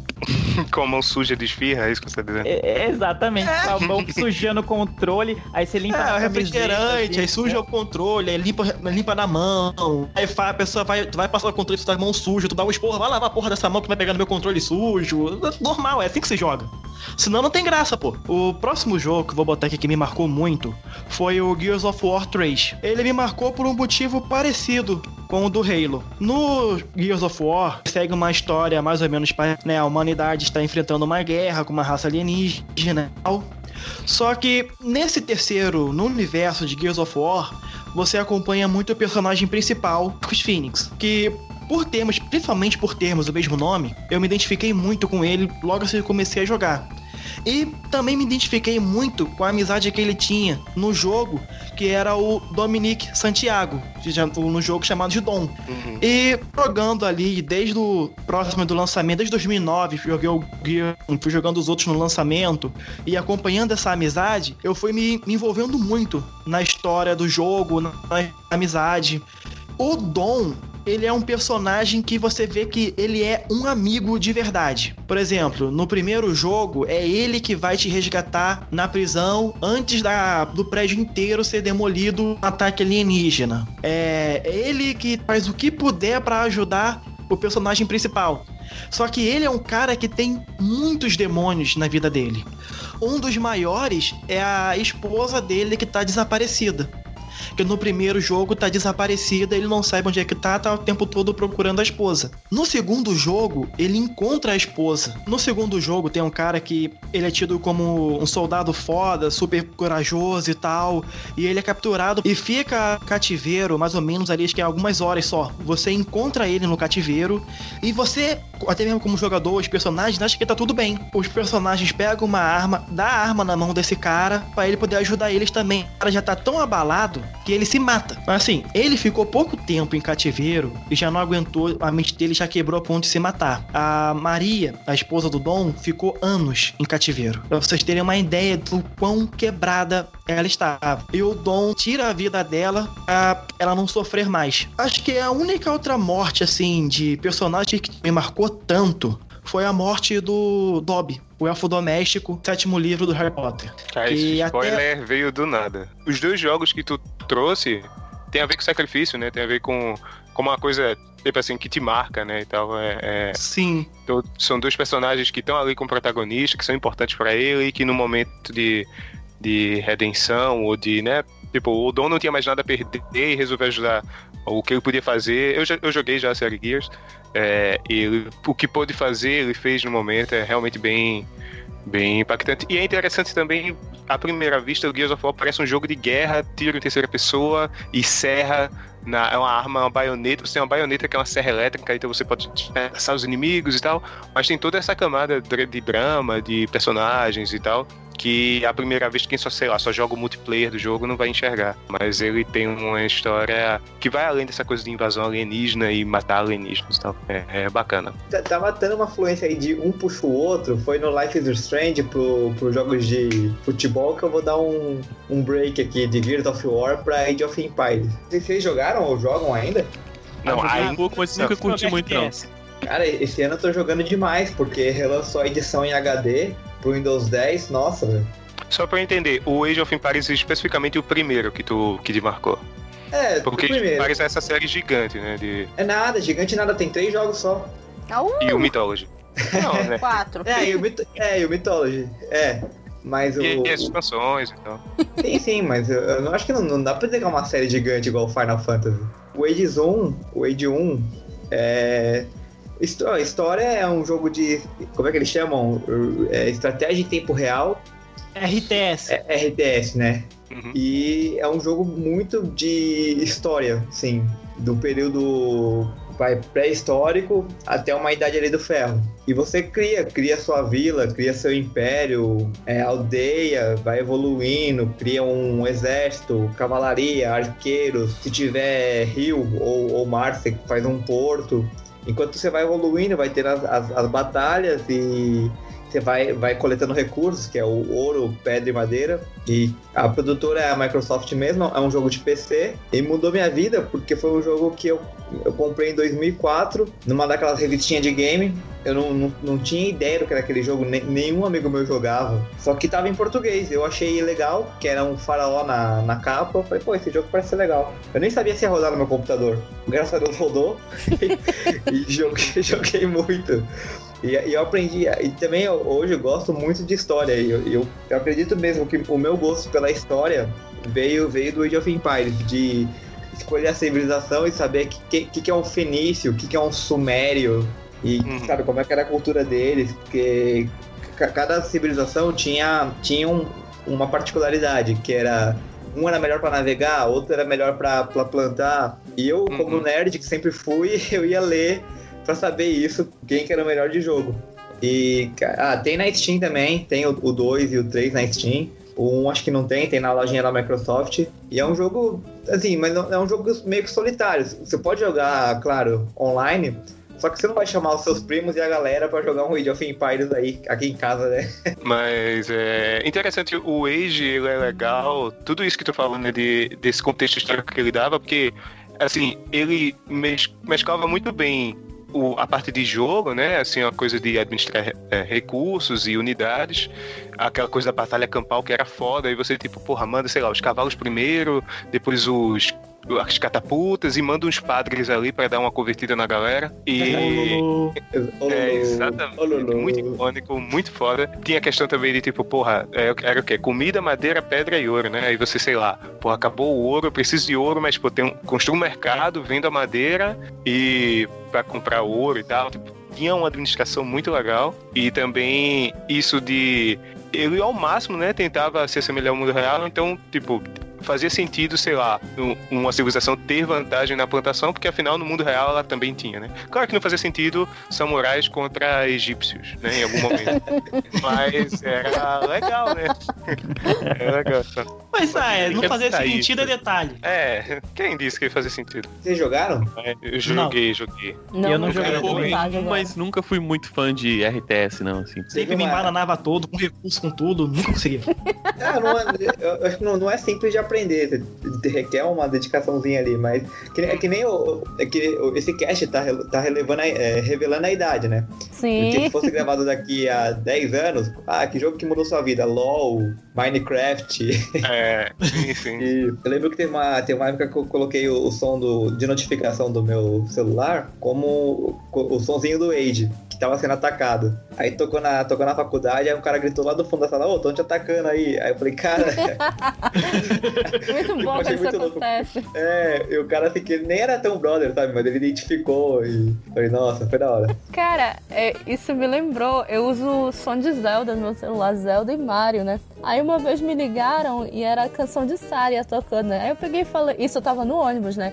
Aí eu peguei e falei, desliguei. Aí de repente um brother do nada brotou assim, ele, desculpa, mas era música de Zelda que tava tocando. é legal quando acontece. Tipo uma sociedade secreta, né? Que se reconhece com um aperto de mão secreto. Verdade, foi muito bom isso, cara. É, o Lucas perguntou se alguém jogou o Age, eu joguei todos, eu acho. Um, dois. Tem, tem um quatro, eu joguei um, dois, três e Mythology. Tem algum é, além desse? Não, são esses. O, o, o 4 estão produzindo, mas estão nessa conversa já faz uns dois anos. Ah, é claro. Vai sair é... junto com Half-Life 3. É. e Final Fantasy VII Remake. Eu acho que o todos eles eles têm essa coisa assim tem outros RTS no mundo, né? Teve, sei lá, o Warcraft, é famoso pra caramba, ou StarCraft também, né? Que veio antes. Esse ou até eu joguei. Muito, eu joguei muito Rise of Nations também, que tinha. E era Legal, Rise of Nations oito eras, tipo, era da idade da pedra até bomba nuclear, sabe? Você é. evolui. Uma civilização é muito bacana. Mas acho que o Age sempre foi esse referência, assim. Quando o Age lançava um novo, porra, tem que parar pra ver o que é. E o 3 foi foda, assim, eu vi a parte de grandes navegações, eu achava muito interessante. Tinha comunicação com a metrópole e essa coisa de administrar recursos e é, rota comercial e tal. É muito bacana, aí eu curto bastante. Bom, não sei se vocês perceberam no último episódio que eu sou meio maluco alucinado, né? Eu sou. Quando eu pego alguma, alguma coisa para fazer num jogo, eu levo meio a sério, assim, né? Eu tenho uma obsessão, sabe? Tem. O, o Castlevania, o Symphony of the Night lá, que é aquele de PlayStation, que você joga com o Alucard e tal. Acho que todo mundo conhece, né? Uhum. Uhum. Bom, é, um, é um clássico aí. Se você não conhece, vai fazer um corre para conhecer, porque é um jogaço, jogaço. Mas ele foi a primeira vez que eu me lembro que eu tomei a decisão de fazer algo completamente absurdo, assim. Me dediquei um tempo para resolver esse negócio. Que não sei se vocês lembram, mas tem a luta com o Doppelganger logo no começo do jogo. Ele é muito foda para esquivar, assim. Você joga magia, ele vira névoa, você faz a parada, ele esquiva como morcego e tal. Ele é personagem. É, é a melhor das suas do... habilidades, né? Ah, é foda. Ele tem, tá ele tem umas que você não tem ainda, inclusive. É... Só que hum. ele tem menos life, assim, né? Uh... E aí, é a, a, luta mais maneira do jogo, assim, porque ele é muito ágil e tal. E aí eu pensei assim, eu era moleque ainda, eu devia ter uns 13 anos, sei lá. Pensei assim, eu acho que eu consigo derrotar ele na mão. É, por que não, né? Por que não? Aí gastei mais ou menos que um mês aí pra conseguir, mas consegui. E aí foi um, foi um grande ninguém, sucesso. Ninguém disse em quanto, em quanto tempo. Você é, né, sabe. Tem que, tem que praticar, né? Assim. Ah, Hoje em dia esse seria um troféu impossível. É. Aí eu acho que foi uma das primeiras grandes vitórias. Eu vi que vocês trouxeram muitas coisas sentimentais, assim. Eu trouxe mais coisas que me formaram como o maluco doido que eu sou hoje em dia, assim. a loucura começou ali, né? Começou eu acho, no. Eu acho que esse foi um dos piores, assim. Dos momentos mais loucos, assim. E é um jogaço, cara. Ó, um pouco secado. A, a, não, é jogaço. disso, você não precisa fazer isso, não precisa ser maluco, Você pode jogar e, e, e, é um jogão. Apesar de que ele tem aquela maluquice de você fazer 200%, que é quase impossível, você tem que fazer um monte de gambiarra. Oh. É uma merda, mas. Porra, mas é, é muito massa Não, isso. Mas... Eu, eu, o... Ah, tem umas coisas que você tem que descobrir na cagada, tá ligado? Ele é mais. Ele é mais, tipo assim, para você ir caçar em fórum do que você descobrir as paradas analógicas, assim, para fazer os 200%. Ah, e aí me incomoda um pouco isso. Mas é um jogão, é um jogão. Não, Symphony of the Night é um jogo que não envelheceu nem um pouco. Ele é um jogo que se tivesse lançando hoje, ainda hoje. seria lindo. Sim, sim. Melhor Castlevania até hoje. Não, e trilha certeza. sonora impecável, cara. Não, a, a, trilha sonora dele, se existe uma coisa que é perfeita, é a trilha de Symphony the Night. Coisa mais linda que tem. É legal que ele é um desses jogos que definiu um gênero, né? Tipo, o Castlevania era uma coisa até o Super Nintendo, ali, Castlevania 3, 4. E se hoje a gente tem jogos que são chamados de Metroidvania, é por causa Sim. do Metroid Sim. e do Castlevania Symphony of the Night, especificamente, que começou é. essa série de você explorar o castelo do Drácula Tipo, tem uma porta que você não consegue abrir, você tem várias outras que você pode ir e pegar habilidades e tal. Aí foi pros jogos, sei lá, Area of Sorrow, ou todos os jogos do DS, Game Boy. E também estão fazendo essa pegada de, de você entrar no castelo, às vezes com a Alucard, às vezes não. Inclusive, eu vou dizer, minha cabeça explodiu quando era criança, claro. E descobri que a Alucard é Drácula ao contrário Pum. Sério? Porra, não era óbvio, tá ligado? Aí quando eu, tipo, Alucard, beleza, fui jogando e tal, não sei o que. Alguém me disse assim na locadora, tu sabe que Alucard é Drácula ao contrário? Aí eu escrevi. Alucard. ah, não pode ser, né? Cérebro colado. E, e, e esse Castlevania tem como você zerar errado, né? Você pode ir lá enfiar porrada no Richter e ele dá um final mó bosta. Assim. E... É. Ele tem ainda aquele diálogo mega icônico no começo, né? Do Richter contra o Drácula. De. Ah, sim. Ah, morra, morte, você não pertence a esse mundo, né? E fala de religião. Decorou o negócio? não, é. Mano. Jogou tanto que tá gravado a ferro no cérebro. É, eu gosto da parte que ele fala assim, You steal men's souls. É isso. é muito mal dublado e isso torna ele maravilhoso, tá ligado? Não, jogão. É, é... Eu, eu, tenho, eu tenho que me esforçar muito pra falar o nome certo, porque pra mim, na época, era Castlevania, né? Castlevania. Né? É. Castlevania, caralho. Cara, eu ainda tô rindo do Dante falando que a cabeça dele explodiu. que ele foi lá ah, e anotou. É um bagulho simplíssimo, né? ei, ei, ei, não menospreze. Não, mas não ó, aquele vídeo. Isso. Não, não, quando você derrota o Shaft lá, e aí, e aí da animação do castelo descendo de cabeça para baixo, ali dá pra explodir a cabeça, viu? Não, é, isso é foda também. O jogo você pode zerar ele 100%, explorando todo o castelo e tal. Você enfrenta o Richter, como a gente comentou. Só que se você equipa um, um, item específico, acho que é um óculos, não sei, e você consegue ver que tem algo controlando o Richter no, na batalha final. E aí você destruir. Essa é uma bolinha, é alguma coisa. Esse bolinha, algo que tá é. controlando. Aí aparece um novo personagem do nada, e que não tinha sido mencionado antes. E tipo, você descobre que tem todo um outro tipo, é o castelo de cabeça para baixo. Então, parabéns pro game designer que consegue fazer um cenário que funciona. Reciclou o cenário inteiro também. É, e funciona bem, sabe? E tem desafios e tem, sabe? E ele funciona, digamos assim, as portas, digamos, fazem sentido e tornam o labirinto interessante. E você, é um novo jogo, mega desafiante, com vários itens que você não viu durante o jogo. Cara, é foda. Symphony, Symphony of the Night é desses jogos que Tipo, se tiver um museu, um, uma coisa assim para guardar todos os grandes videogames que a gente produziu, assim, como humanidade, Symphony of the Night tem que estar tá lá em algum lugar, sabe? Tem que ter o espaço dele que é impressionante desde seu lançamento até hoje. É um jogo impressionível, diria. É. vamos, vamos fechar assim, vamos fechar com palavra do dia impressionível.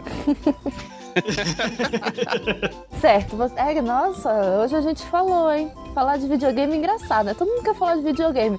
Quando eu trago aquelas pautas mais complicadas, ninguém quer falar nada, né? Tá bom. Aqui eu acho que nós vamos encerrar, né? O nosso arco de jogos. Ah, inclusive eu deveria ter falado lá no começo, mas se você tá ouvindo até agora porque você gosta da gente, ou tá curioso, ou tá sem fazer nada, eu queria só avisar que agora a gente tá organizando o pudim por arcos.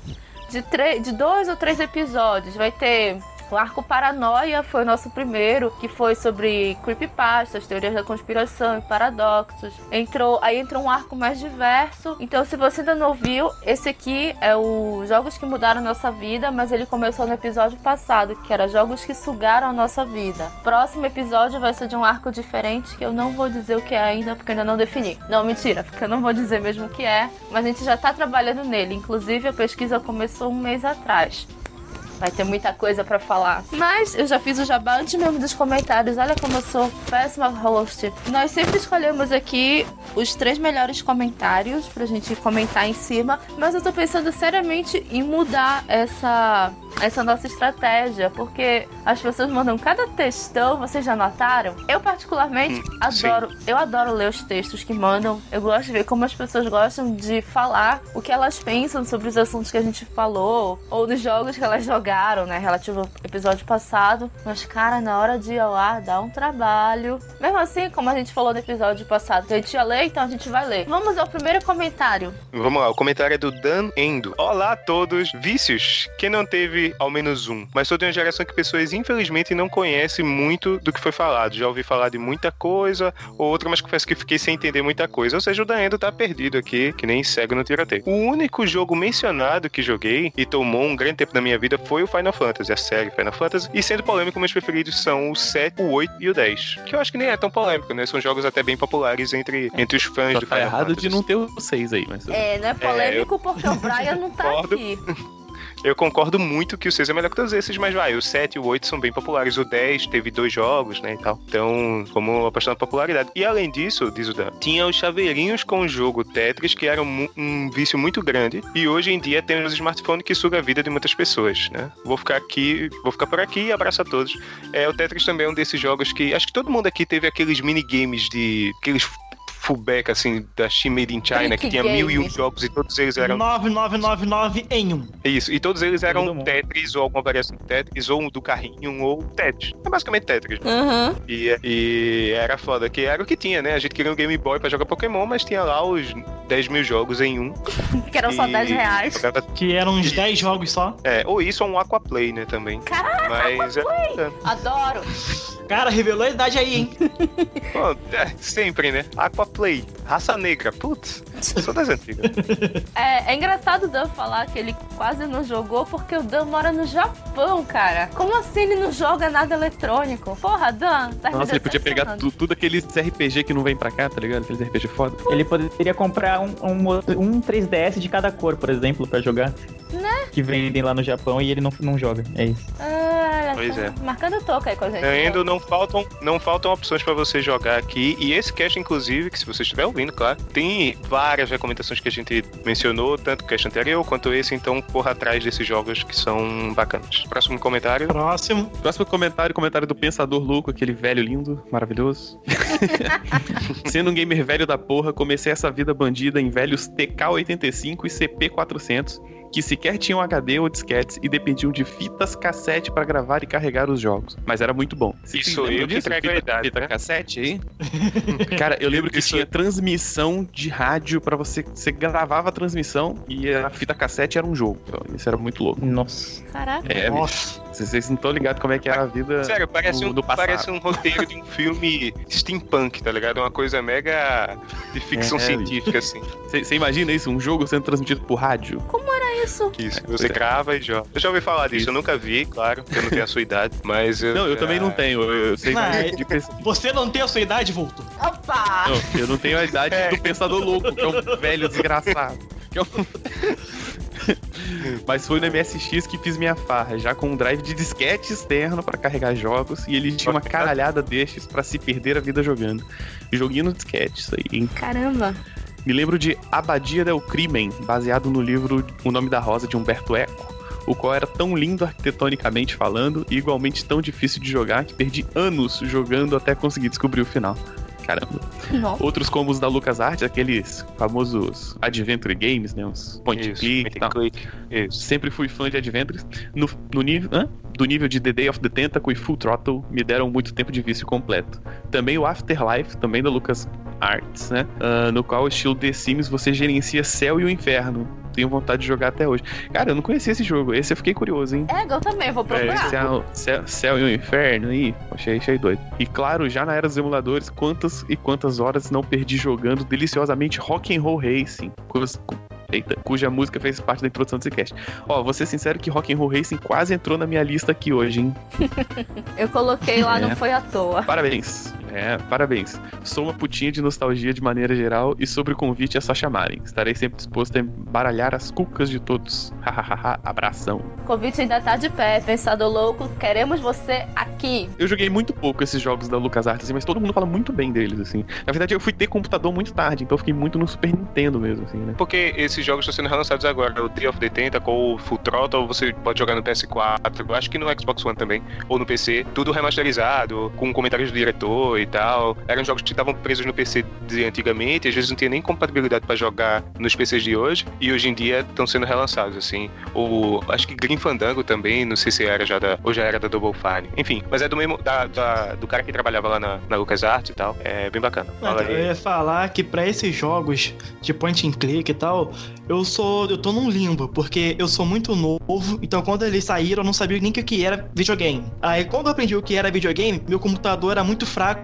para poder rodar os jogos. Fora que quando eu comecei realmente a jogar no computador, para poder jogar Day of the Tentacle, eu tinha que conseguir fazer uma máquina virtual, um monte de gambiarra que eu não entendia nada para poder fazer. Mas então fazia. todos esses jogos da LucasArts, não, todos esses jogos da LucasArts passou batido por mim. Hoje eu ainda tento jogar um Full Turtle, um of the Tentacle, mas mesmo assim, é, sei lá, parece que passou a fase. Não, esses são, são, são jogos bem bacanas ainda, assim, é, para jogar. Claro que você tem que respeitar, meio que assim, são antigos, né? Às vezes podem parecer peculentos, um pouco arcaicos para jogar, principalmente o Day of the Tentacle. O Full Throttle já é um pouco mais moderno, assim, tem coisa de ação contextual e tal. E eu falo mais sobre isso num Ultra Combo Podcast, pode procurar lá, Ataque da Oportunidade aqui de Jabá. Uhum. Mas eles são muito bons de jogar até hoje. Se Cintia me permite, se Cintia não me cortar. Hashtag não me censura, Cintia.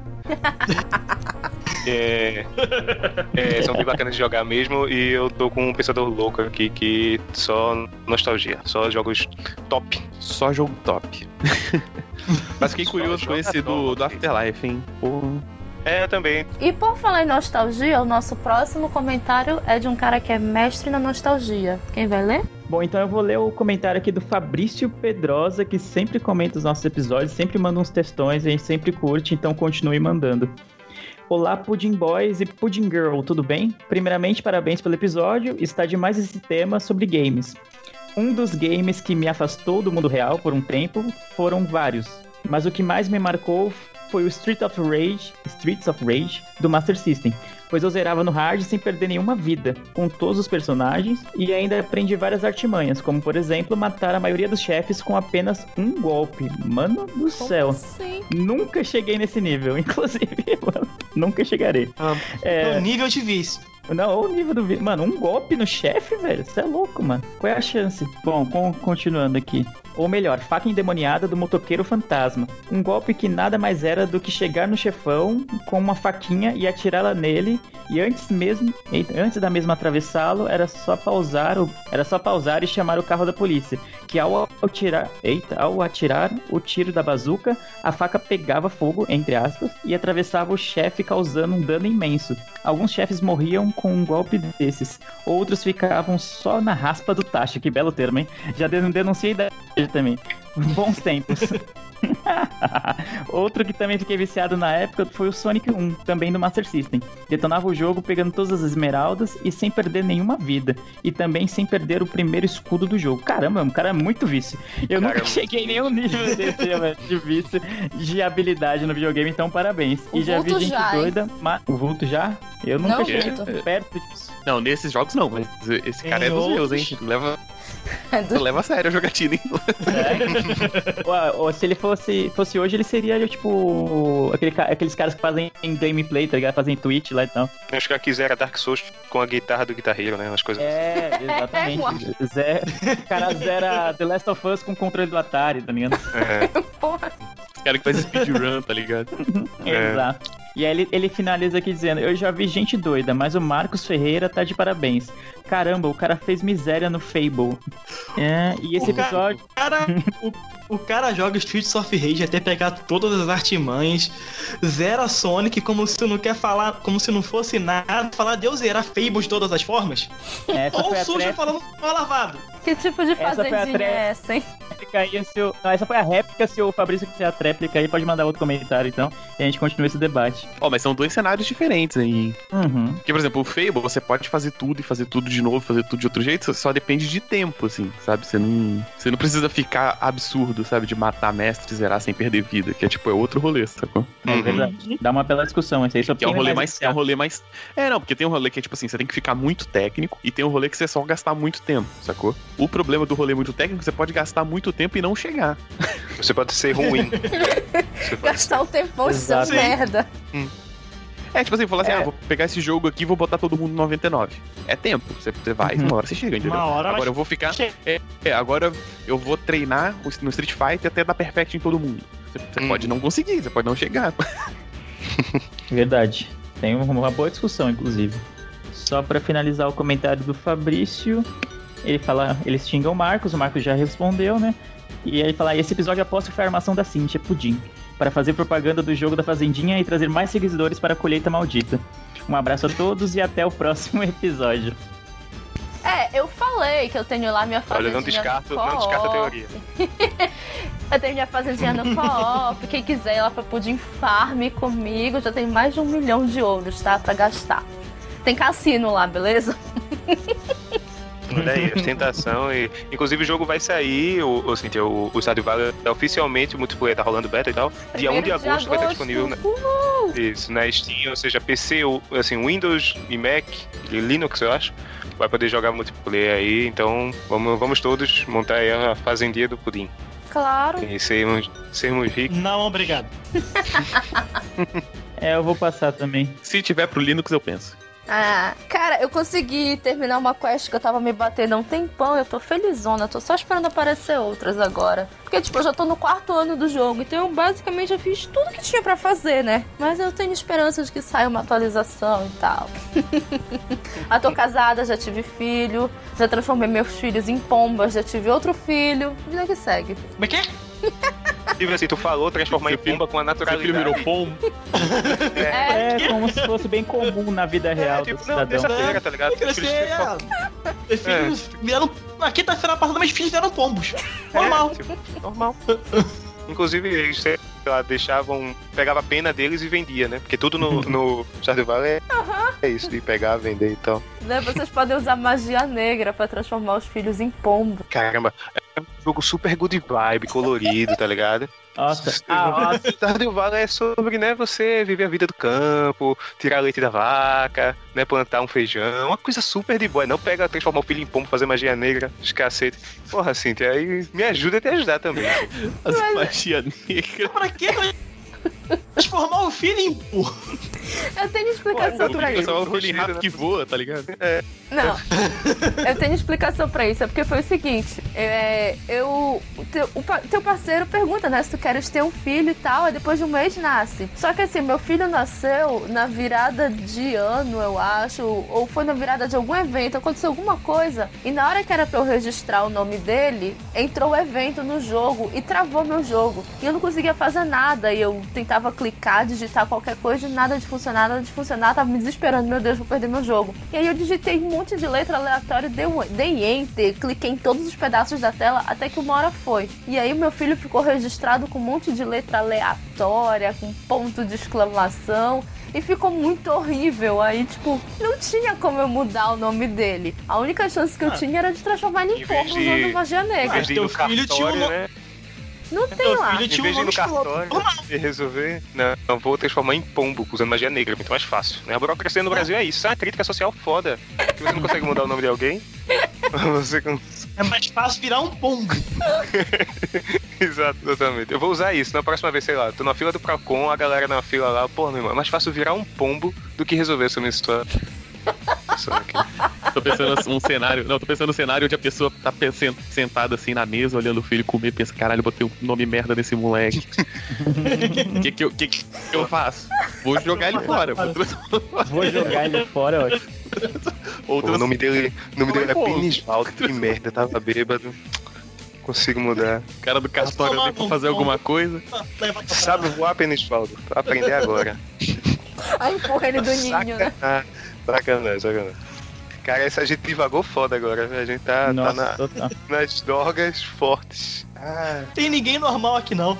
Ah, com certeza não. Todo mundo precisa de psiquiatra aqui. Então, gente, esse foi o episódio. Pra quem não sabe, agora vai entrar nosso merchan, então, por favor, ouça até o final. Nós sempre lemos os três melhores comentários aqui relacionados ao nosso episódio anterior. Então, deixe seu comentário, vai lá, faz uma fé, escreve alguma coisa bem bacana que a gente vai ler aqui no ar. E vale comentário no nosso Facebook, no nosso site. E para quem acompanha a saga, a gente estava com problema nos nossos comentários do site, mas ó, já tá tudo resolvido. É porque, apesar de eu ser a dona da porra toda, não era administradora dos comentários no Discos. Olha o absurdo da coisa. O Chaves estava concentrando todo esse poder nas mãos dele, mas agora já, já consertamos, eu já posso, posso mandar e desmandar no site. Inclusive posso deletar ele, inclusive cuidado. Se vocês entrarem e não tiver disponível é porque eu fiz alguma merda no site, beleza?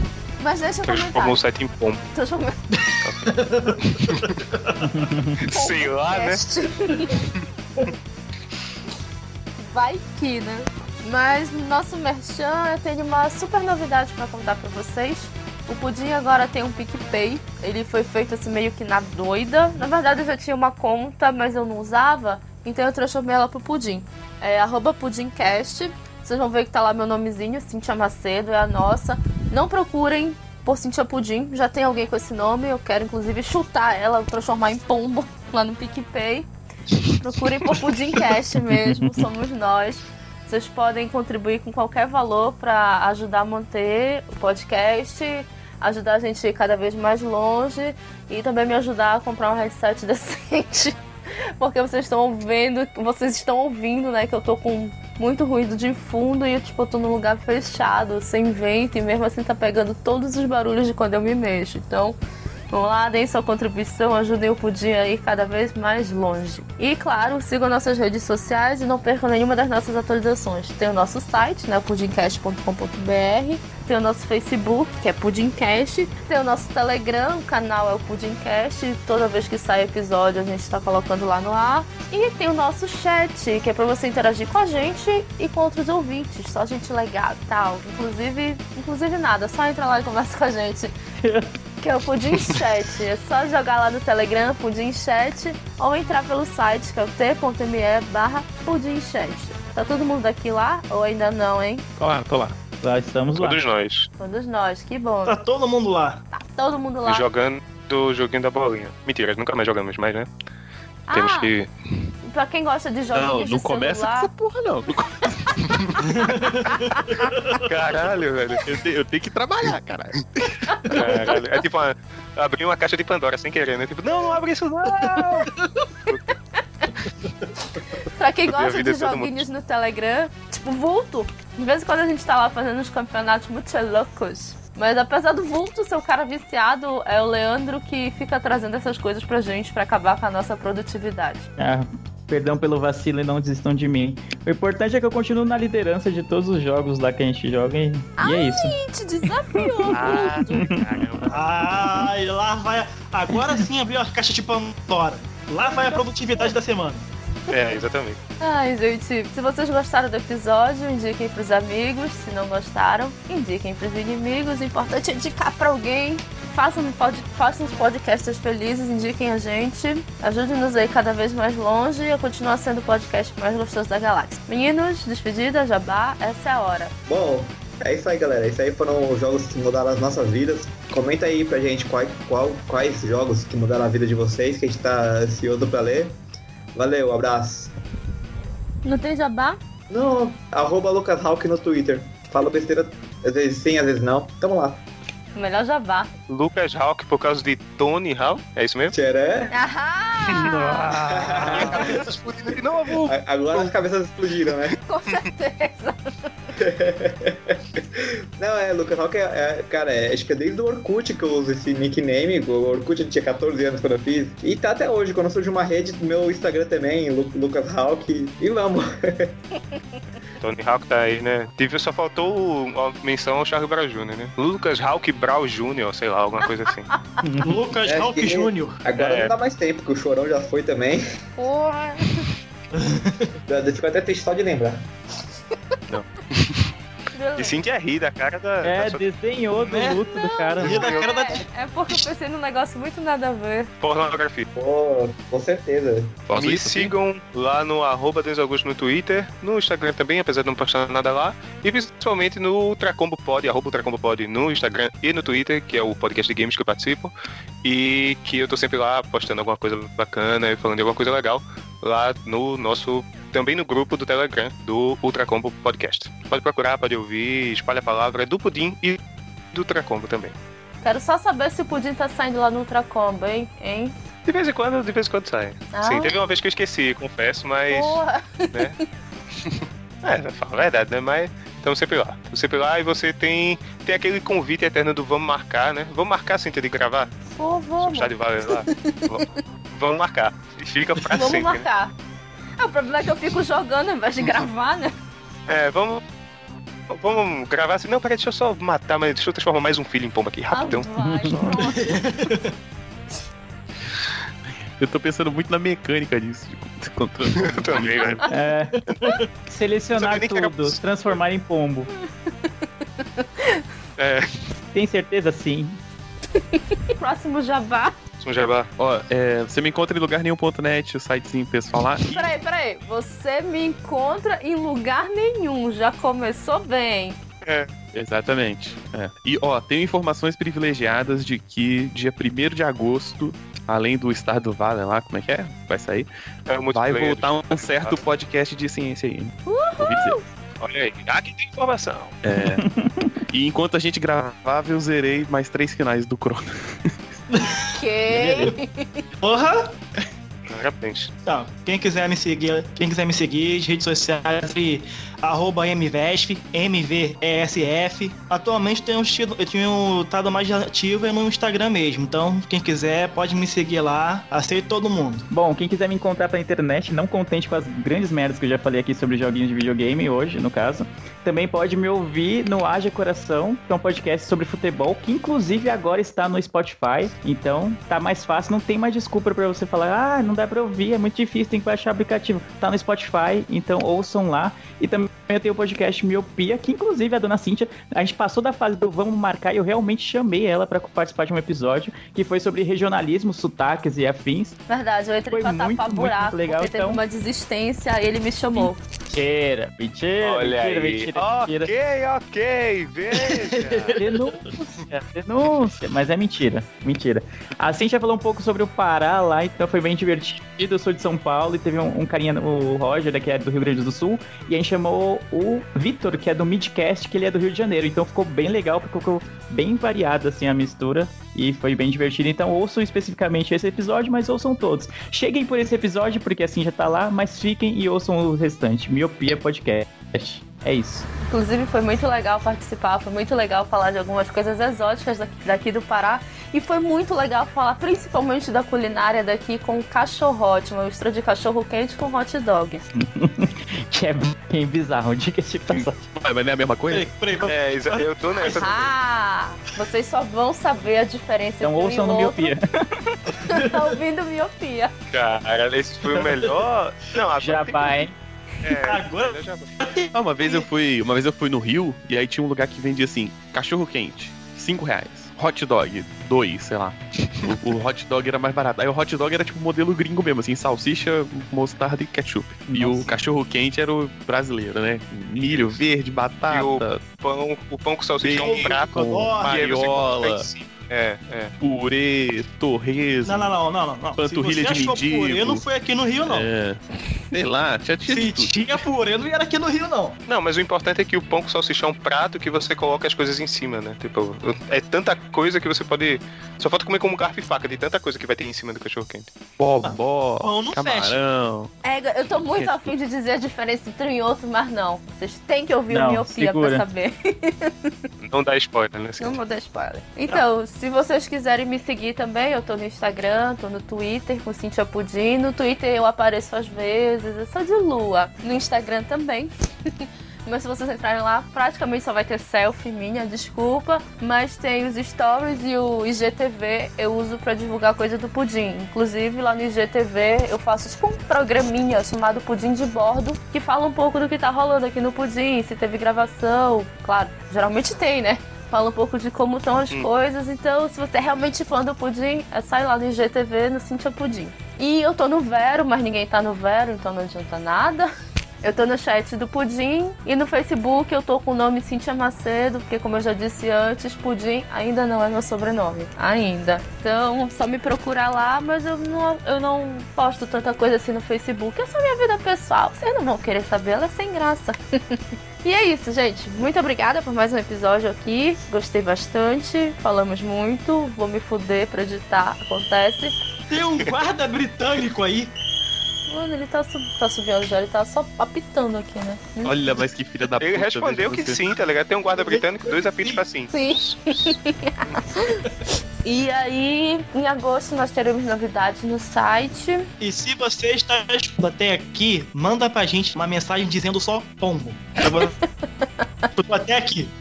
É, se você escutou a gente até aqui, manda aí essa mensagenzinha escrito pombo, a gente vai saber o que é. Vai ser nosso código secreto. É só chegar lá na página pombo, todo mundo vai saber o que é. Posta um gif de pomba, vai ser top. Vai ser nosso códigozinho, beleza? E é isso. Até daqui a duas semanas. Espero que vocês estejam aqui, tanto vocês ouvintes quanto vocês participantes. E eu espero que todo mundo faça o dever de casa da próxima vez e não fique só copiando o coleguinha, tá bom, Leandro? E tchau. Tchau. Tchau. Falou. Valeu. Beijo, beijo. Tchau, tchau.